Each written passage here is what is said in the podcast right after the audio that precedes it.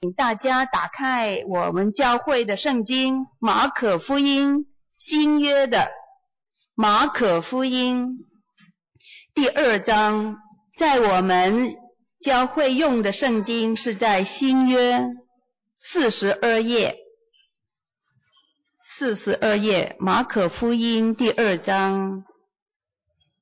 好，大家都找到了，我们就一起念啊。耶稣当安息日从麦地经过，他们徒行路的时候，驾了产息。法利赛人对耶稣说：“看哪，他们在安息日为什么做不可做的事呢？”耶稣对他们说：“经上记着大卫和跟从他的人缺乏饥饿之时。”所做的事，你们没有念过吗？他当亚比亚大的大祭司的时候，怎么进了神的殿，吃了陈设饼，又给跟从他的人吃？这饼除了自私以外，人都不可吃。又对他们说：安息日是为人设立的。人不是为安息日设立的，所以人子也是安息日的主。耶稣又进了会堂，在那里有一个人枯干了一只手，众人窥探耶稣在安息日医治不医治，意思是要控告耶稣。耶稣对那枯干一只手的人说：“起来。”站在当中，又问众人说：“在安息日行善行恶，救命害命，那样是可以的呢？”他们都不作声。耶稣怒目周围看他们，忧愁他们的心刚硬，就对那人说：“伸出手来。”他把手一伸，手就复了原。法利赛人出去，同希律一党的人商议，怎么样可以锤灭耶稣？请人人打开这一段的经文。等一下，王光正老呃老师会为我们讲解这一段。他今天正度进道的题目呢，就是传统与突破。传统与突破。现在请黄老师。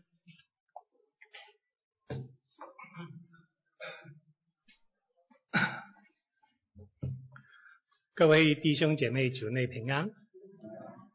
嗯，这一段经文记载了两件事情啊。刚才我们读过，已经已经知道它是记载两件事情。这两件事情都可能发生在同一个啊安息日的当中。啊，第一件事情就是法利赛人去询问询问耶稣，为什么他的门徒不守安息日。然后第二件事情就是有关耶稣在安息日医病。我们尝试从这一段经文里边去看看今天对我们有什么的教导。啊，在这一段经文里边，我们学到的第一个功课就是宗教的传统跟文化的背景会影响我们今天如何在我们日常的生活上面去解释跟应用神的话。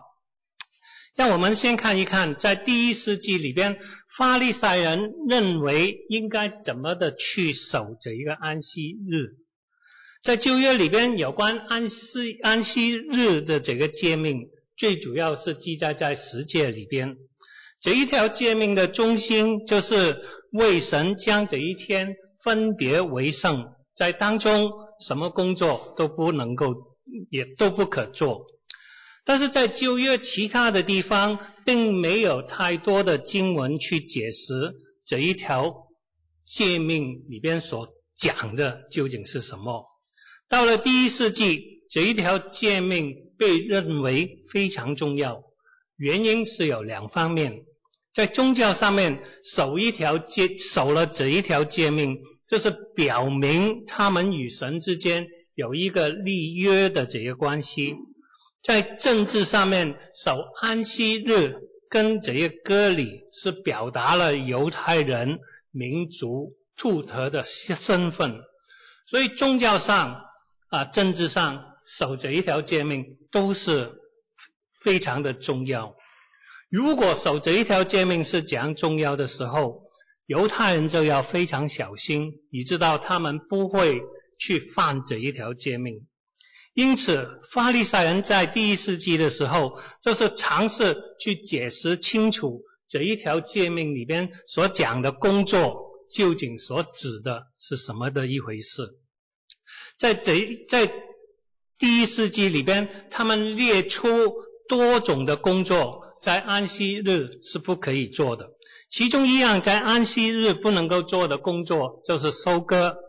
所以在第二十二到二十四节里边，法利赛人看到耶稣的门徒，当他们走过麦地，然后去采了这个麦穗，法利赛人认为这一个行动是收割的这一个行动，所以在他们的眼中，耶稣的门徒是做了违反安息日的诫命的一个举动。另外一样，在安息日不能够做的工作，就是为人去医病。当然，这一个条例是有例外的情况。比如来说，当病人有生命的危险的时候，医生在安息日的时候是可以为着一个有生命危险的病人去医病。但是，根据当我们看到第三章一到五节里边的记载的时候，我们知道这一个有病的人，他只是枯干了一只手，他并不会有生命的危险。然后第二，尽管耶稣只是透过他所说的话医好这一个人，法利赛人也认为耶稣这一个行动是一个医病的行动，故此在他们的眼里边，耶稣也是违反了守安息日这一条诫命。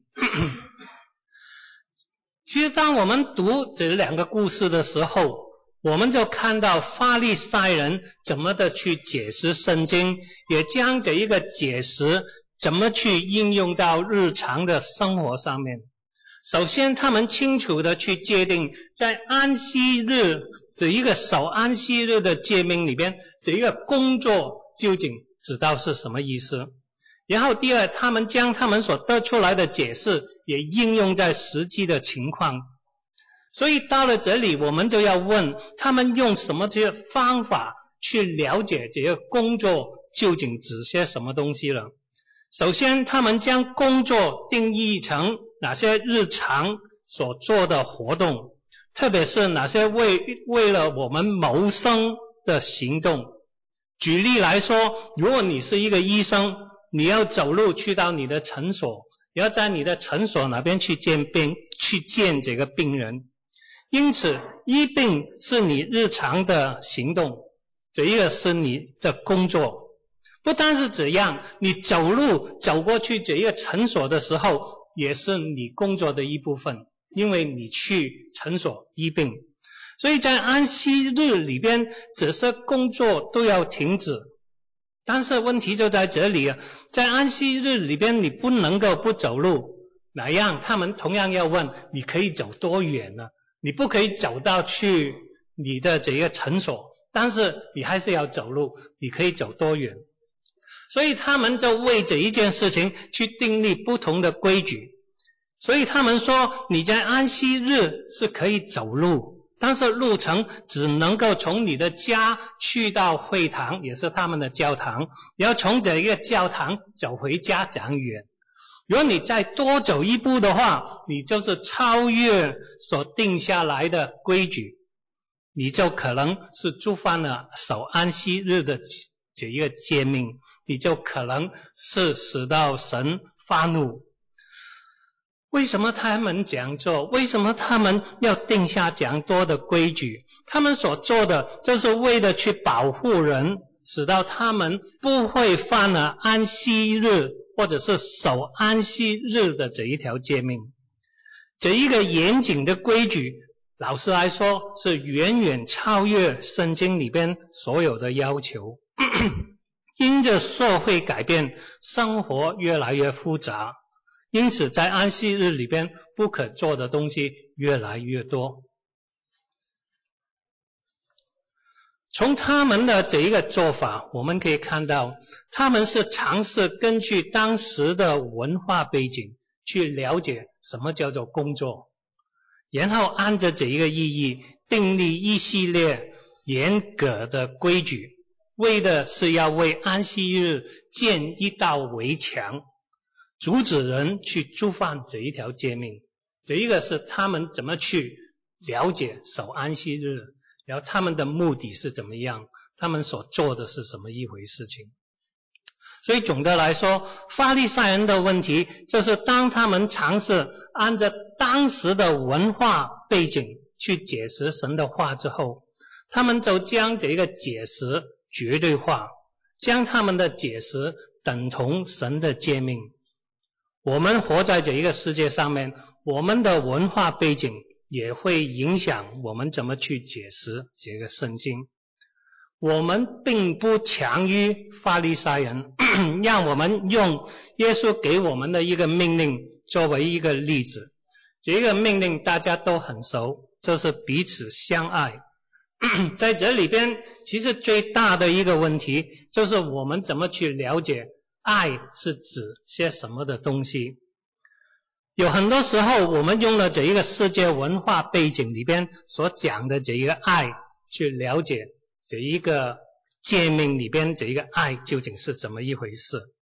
比如来说，爱是一个温暖的感觉，也可能在中国人的了解里边，爱就是给面子，我们互相给面子，就是好像互相彼此相爱一样。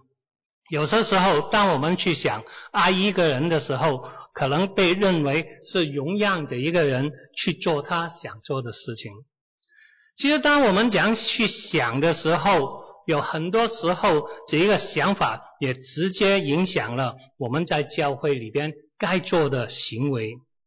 在教会里边，有很多时候因为面子的缘故，不处理该处理的东西。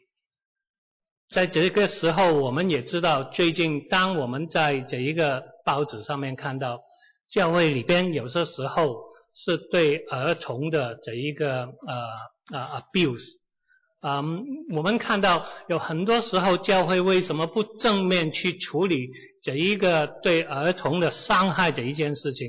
很多时候是为了保持教会的名声，有很多时候也是说，这一个人既然悔改。我们就不去斤斤计较。其实在这里边给我们看到的这一个例子，其实到了最终的一个问题，就是他们忘记这一个爱是什么的一回事情，然后他们只是为爱这一个他们所呃所讲这一个悔改的人，而不去真正面对教会里边处理这个罪的问题。然后第二件事啊、呃，在这里边也。再一次提醒我们，我们同样是需要谦卑。我们一定要承认，我们对圣经的解释不一定是完整的，甚至当中我们可以啊、有出错的机会。我们的解释并不是绝对最好的解释，我们的解释并不是神的话。同样，我们的行动也不是最好的行动，人家其他的人一定要跟着我们去做。我们是需要在这边也提醒我们，我们需要彼此仔细的聆听其他的人对我们在讲些什么东西。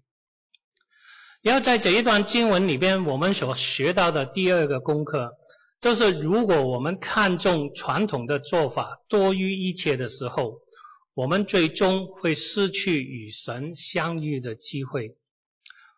我们去看。二十三到二十八节，在这一段经文里边，法利赛人挑战耶稣，他凭什么权柄可以允许他的门徒违反安息日这一条诫命？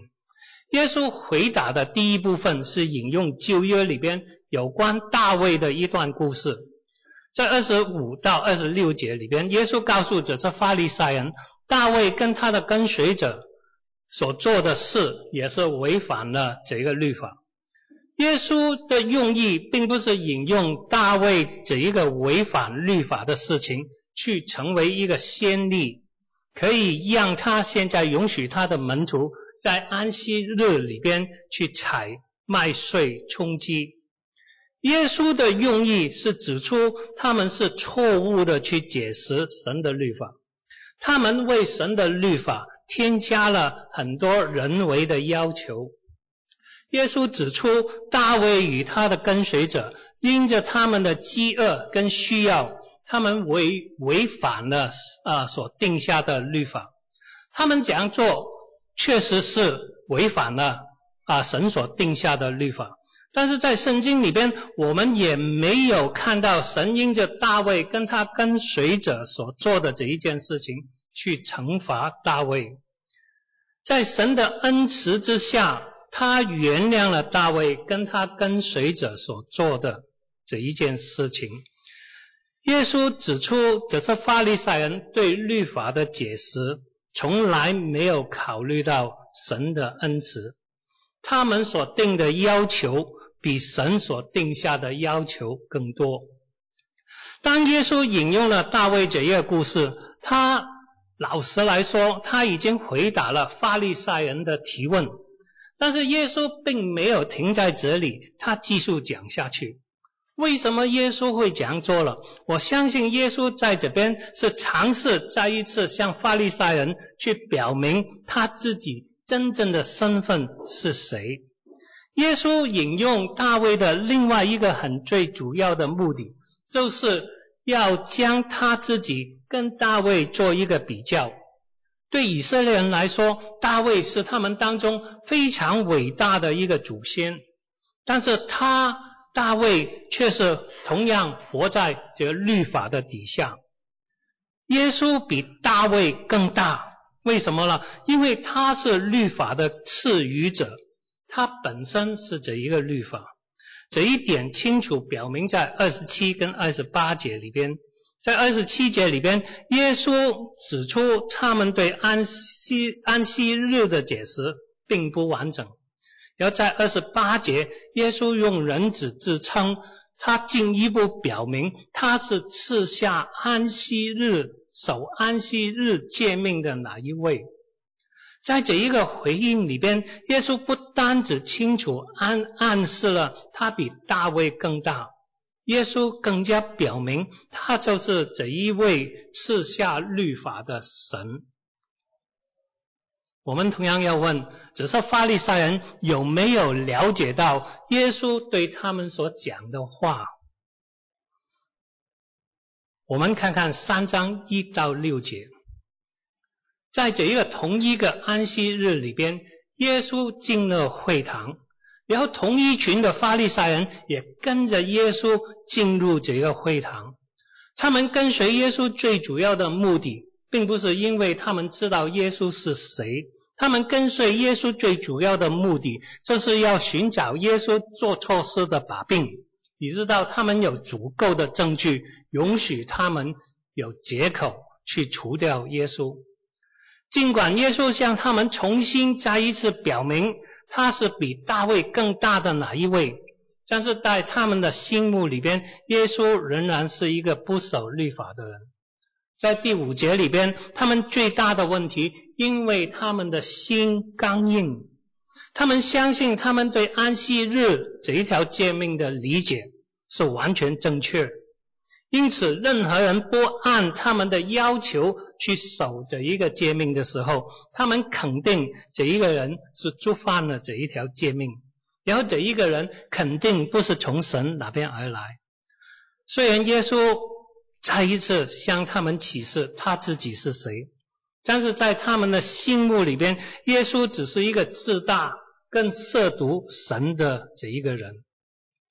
总的来说，法利赛人坚持了他们自己对律法的理解，坚持了他们自己的传统，到头来，他们却看不到站在他们面前的这一位神。对我们今天有什么提醒？我们同样用这个彼此相爱作为一个例子，特别是我们怎么的去理解这一个爱作为一个例子。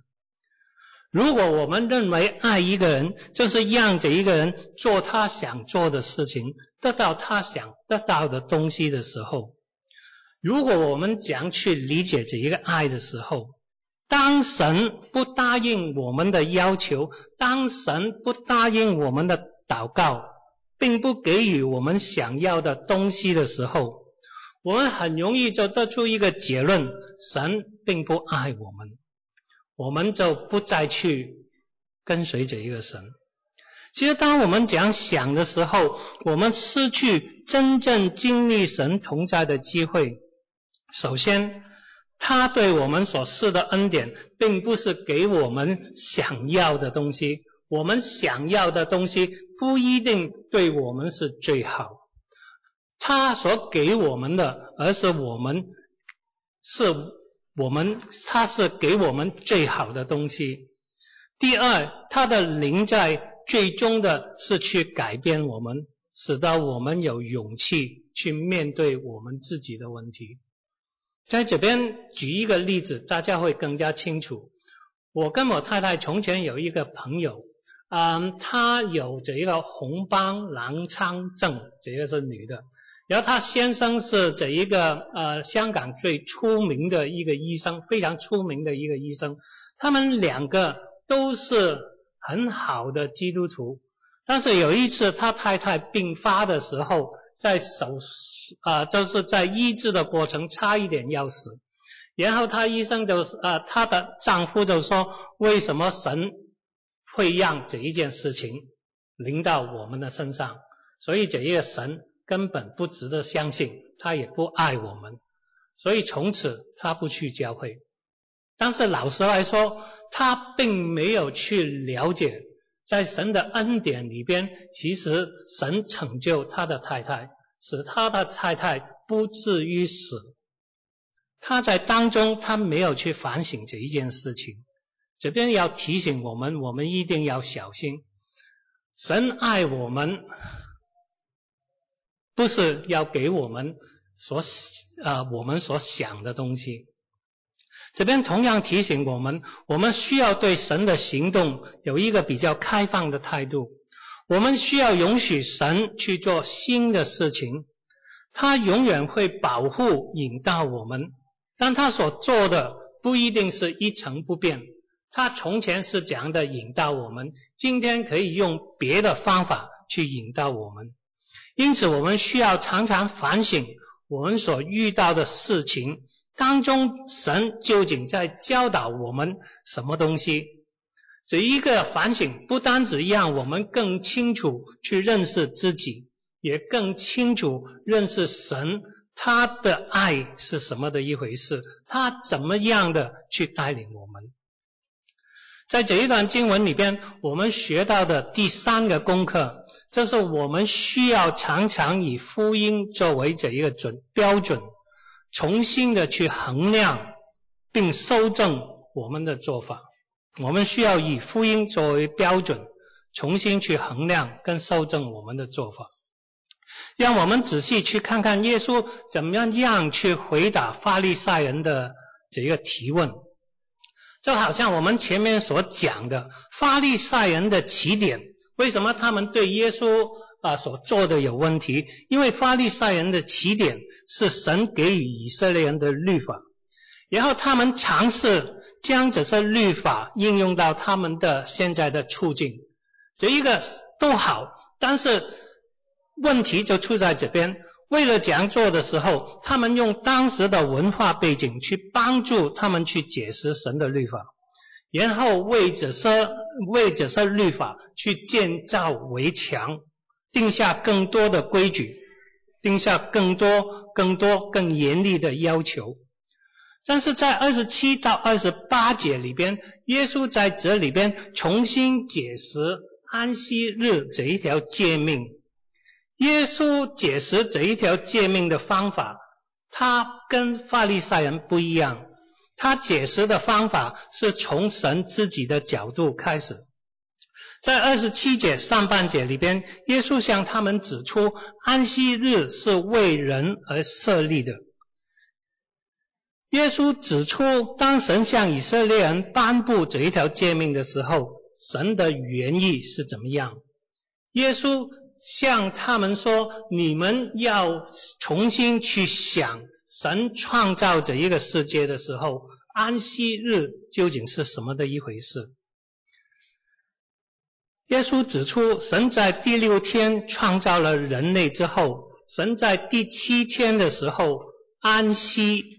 吸去他所有的工作，这清楚暗示了第七天是神为人跟整一个被造的世界所分别出来的一天，使到整一个被造的世界，包括人在内，可以参与在神的安息里边，整一个被造界可以在神的面前欢喜快乐。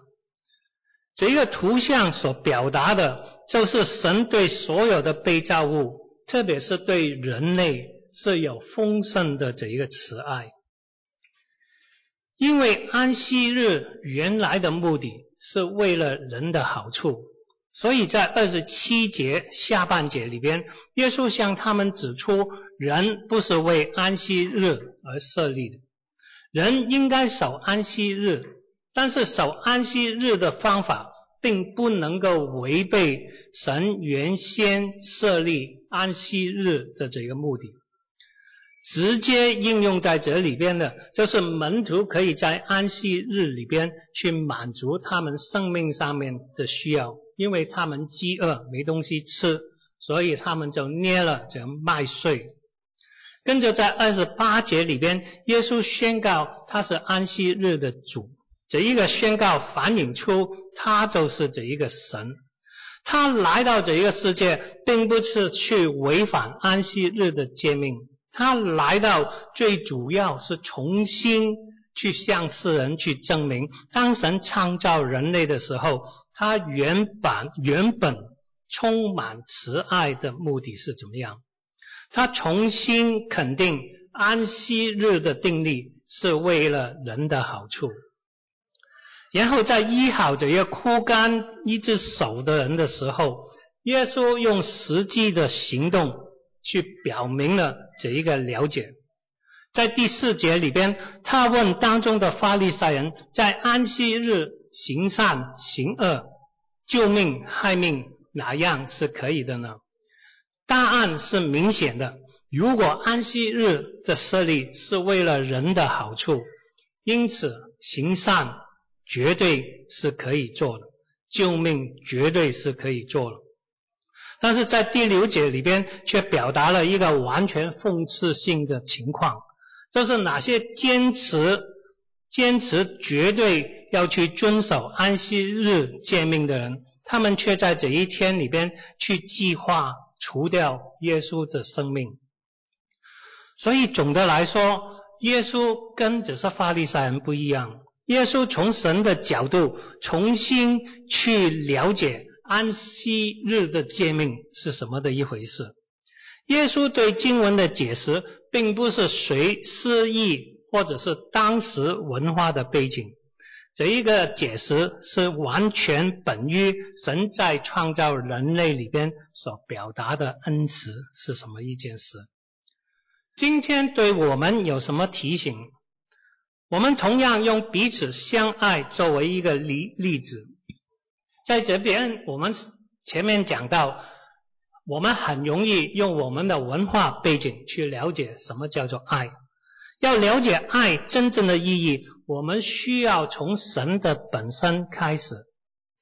神的爱最终在哪边表达出来了？神的爱最终的表达是在主耶稣基督的十字架上面。在耶稣基督的十字架，我们看到神不单只是哪一个审判官，我们同样也看到这一位神是拯救主。因着主耶稣基督的十字架，我们开始了解到爱与公义并不能够分开。这一个也是指出信徒群体里边彼此相爱与圣洁的生活并不能够分开。我们彼此相爱，也表达于我们遵守这个群体里边应有的规矩，彼此相爱也指出，我们同样需要彼此负责。如果群体里边有做错的地方，我们需要处理。但是更重要的一件事情，在十字架上，我们看到耶稣是为我们的罪而死，为了拯救我们，他接受我们该受的惩罚。这边指出爱的核心的本质是怎么样？爱最终的动力，并不是以自我为中心，爱是以服侍其他人为中心。这一个是什么意思呢？有很多时候我们在教会里边努力服侍，也可以是以自我为中心。为什么？因为透过自我服侍，我们很喜欢得到其他人的称称赞。这一个动机也可以是自我为中心。但是在这里边，确实，如果我们从神去看这个爱的时候，我们就知道，如果我们在教会里边服侍，是因为我们爱神作为中心，然后我们可以去爱其他的人。所以总结来说，整一个宗教的传统跟文化的背景，会影响我们怎么能够影响我们在日常生活上面怎么去了解神的话，跟应用神的话。如果我们看重传统里边的做法多于一切的时候，我们很容易会失去与神相遇的机会。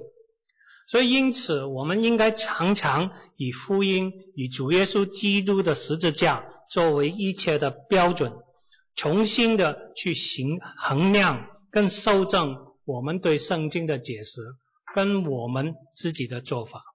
让我们一起祷告。